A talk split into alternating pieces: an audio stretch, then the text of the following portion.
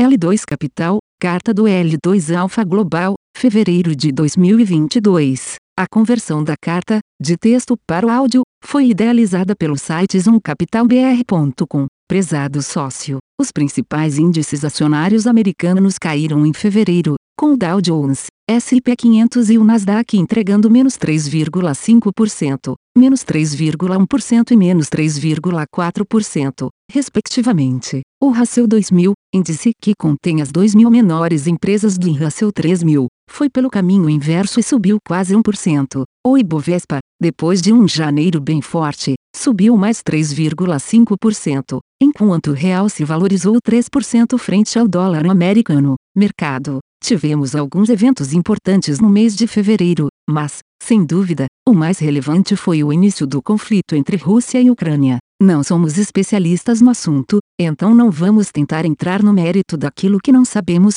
mas a única certeza sobre esse conflito é que, assim como a pandemia do Covid-19 que parece ter acabado agora, só estamos tendo um lado da moeda e escutando um lado da história. Isso pode nos levar a pensar e a agir de acordo com o que estamos observando, o que é perigoso. O início desse conflito trouxe preocupações mundiais a respeito do fornecimento de importantes matérias-primas, como o paládio, níquel, alumínio, trigo e, claro, óleo e gás. Os preços desses elementos está subindo bastante e não mostram sinais de diminuição no ritmo. Interessante notar que, até o fechamento do mês, o fornecimento de gás para a Europa não havia sido cortado, ou seja, os russos continuavam produzindo e exportando e os gasodutos que atravessam a Ucrânia continuavam recebendo pagamento por isso. Obviamente, para nós, o mais importante é o urânio. A Rússia não só controla cerca de 60% da produção de urânio mundial, incluindo as minas de Navoias do Cazaquistão, aliado russo, mas também cerca de 40% do mercado de enriquecimento,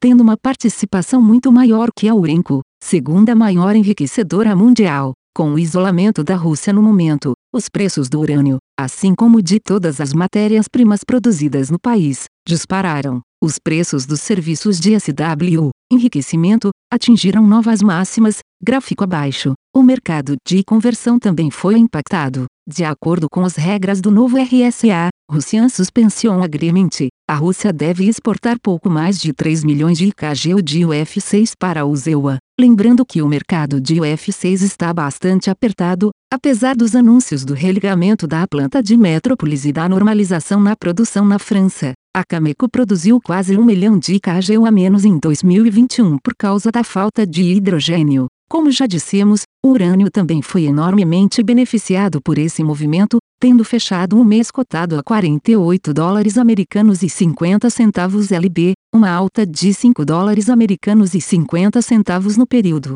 Mais interessante ainda foi o movimento do último dia do mês, que normalmente é de baixa, mas dessa vez foi de alta. Já explicamos o movimento de Kelly Trade anteriormente e o seu impacto no preço do urânio no último dia do mês. Ninguém sabe como essa situação se resolverá e ainda existem mais dúvidas que respostas. Assim, um pouco de humildade e atenção não fazem mal a ninguém, e é exatamente o que estamos fazendo no momento. O mais importante agora é nos certificarmos de que os reatores nucleares da Ucrânia, 15, ao total, continuem funcionando com segurança, e isso parece que está acontecendo. Importante ressaltar que é do interesse das duas partes envolvidas que isso ocorra. Voltando ao assunto do resto do mundo, que parece ter sido varrido para baixo do tapete com essa história de Rússia e Ucrânia, há ainda dúvida sobre o que farão os bancos centrais, que pareciam ter uma estratégia já traçada para aumentar paulatinamente as taxas de juros, mas agora podem revisitar esse movimento. A inflação, na nossa opinião,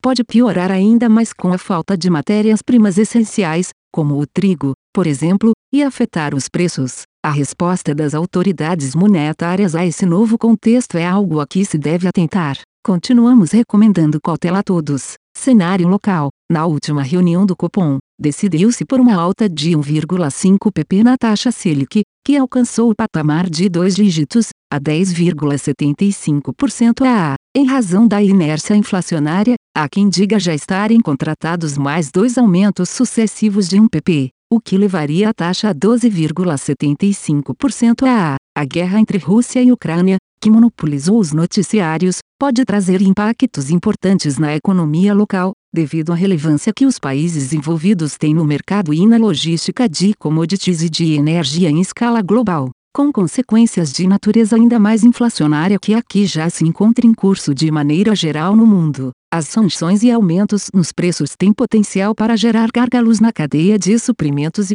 assim, afetar adversamente a atividade econômica e dificultar a estabilização do poder de compra das moedas. O fluxo estrangeiro continuou forte no Brasil e ajudou a impulsionar a bolsa, que experimentou mais um mês de alta, assim como a moeda brasileira, que subiu forte com o dólar americano. L2 Alpha Global FinCP. Nosso fundo teve um bom mês, apesar da nossa grande exposição ao dólar. Mais uma vez achamos importante ressaltar que não especulamos com moeda, não temos competência ou interesse em fazer isso, tampouco temos a visão de que o dólar é a última Coca-Cola fria do deserto. Acreditamos sim que o dólar é a casa mais bonita em um bairro muito feio, em outras palavras, todas as moedas estão fadadas ao mesmo final que é zero, mas a velocidade com a qual elas chegarão lá vai variar. O real, que é a moeda mais consistente que o Brasil já teve nas últimas décadas, perdeu, desde a sua criação, mais de 80% do seu poder de compra com relação ao dólar americano.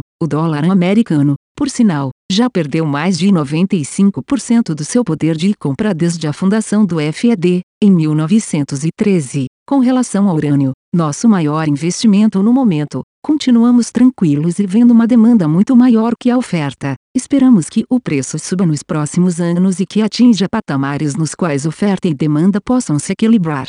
Estamos trabalhando em uma nova tese de investimento, que achamos muito promissora. Voltaremos com detalhes em cartas futuras. É importante ressaltar que, em função de uma maior alocação em teses de investimento assimétricas como o urânio e o shipping, esperamos que nosso fundo se torne mais volátil. Mais uma vez, gostaríamos de agradecer a você pela confiança e pelo prestígio. Cordialmente, Marcelo Lopes, L2 Capital Partners. A conversão da carta, de texto para o áudio, foi idealizada pelo site zoomcapitalbr.com. Aviso legal. É recomendada a leitura cuidadosa do regulamento dos fundos pelo investidor antes de tomar a decisão de aplicar seus recursos. A rentabilidade passada não representa a garantia de rentabilidade futura. A rentabilidade, quando divulgada, não é líquido de impostos. Fundos de investimento não contam com garantia do administrador, do gestor, de qualquer mecanismo de seguro ou fundo garantidor de crédito, FGC. Para avaliação da performance de um fundo de investimento, é recomendável a análise de, no mínimo, 12 meses.